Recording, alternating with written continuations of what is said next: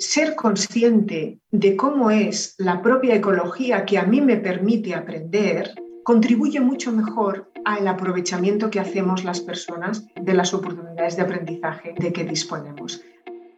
Aprendemos a lo largo y ancho de nuestra vida. A veces ni siquiera nos damos cuenta de los conocimientos que incorporamos con el correr de los años.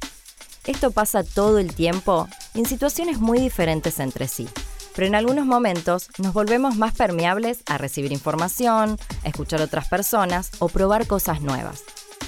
¿Por qué? Bueno, simplemente porque cada ser humano reacciona diferente al contexto en función de sus habilidades e intereses personales.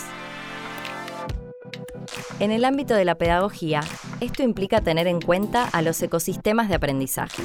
¿Qué son?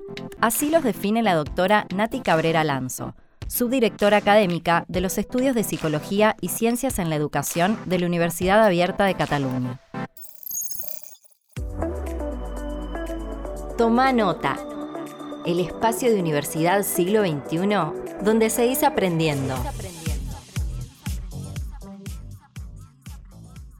El ecosistema o la ecología de aprendizaje, como solemos eh, llamar en nuestro grupo de investigación a, estos espacios, a estos medios de aprendizaje, es un concepto realmente ciertamente antiguo, pero que ha ido evolucionando de manera un poco dispersa porque responde a concepciones ontológicas muy diferentes. Podríamos entender entonces que las ecologías de aprendizaje, los ecosistemas de aprendizaje son en realidad escenarios de aprendizaje flexibles y permeables, adaptables a las necesidades y a las circunstancias de cada momento, dependiendo de cada situación del individuo y a lo largo y ancho de la vida, como decía Jackson. ¿no? A lo ancho también porque la necesidad puede ser más o menos intensa en cada momento vital. Es decir, un ecosistema de aprendizaje es aquel que brinda un medio, un espacio y los beneficios necesarios para que las personas puedan desarrollarse profesionalmente.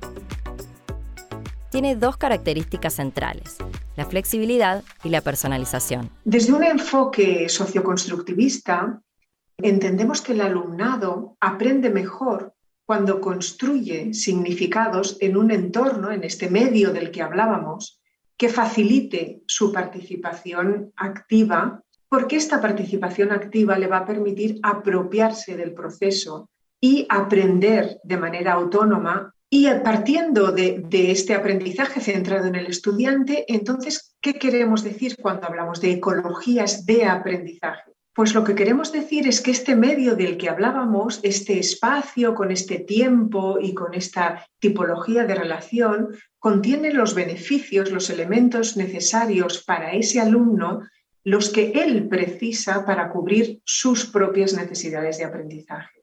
Y en ese sentido, el diseño tecnopedagógico que hagamos de los espacios que ofrecemos a los estudiantes para aprender, de estos medios que le ayudamos a construir para aprender tiene que ser flexible, personalizable y permeable a cada uno de los estudiantes, en términos de currículum, en términos de itinerarios, pero también en términos de metodologías, de estrategias para el aprendizaje y de recursos, etcétera,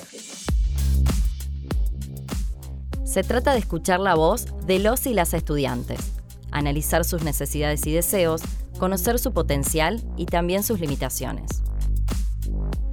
Pero, ¿cómo se conforma un ecosistema de ese tipo? ¿Cuáles deben ser sus elementos?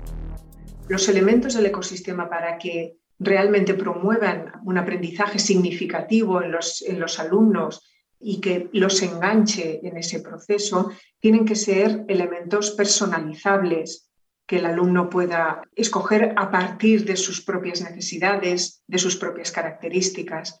Tienen que ser elementos permeables que permiten la interoperabilidad entre unas eh, cosas y otras. Si estamos en ecosistemas cerrados, al alumno le limitamos las posibilidades de utilizar elementos diversos que le permitan un proceso de aprendizaje más rico y más adecuado a sus propias necesidades tiene que ser adaptable a su ritmo de trabajo, a la posibilidad de tener más o menos tiempo, de invertir más o menos esfuerzo dependiendo de la situación vital, de la situación personal, de la necesidad, etcétera. Actualizable, porque muchas de las necesidades de formación vienen por esa necesidad constante que tenemos de actualización en muchos campos del saber, sea por motivos personales o sea por motivos profesionales, etcétera.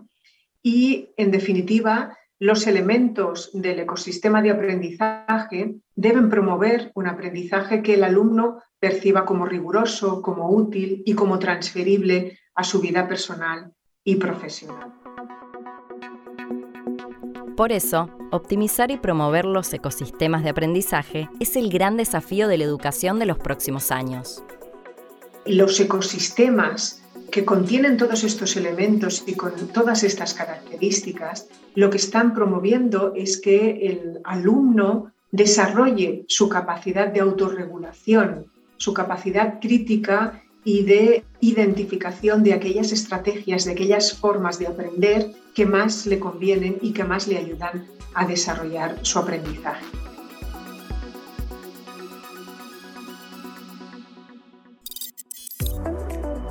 Esto fue Toma Nota, el espacio de Universidad Siglo XXI donde siempre aprendes algo nuevo.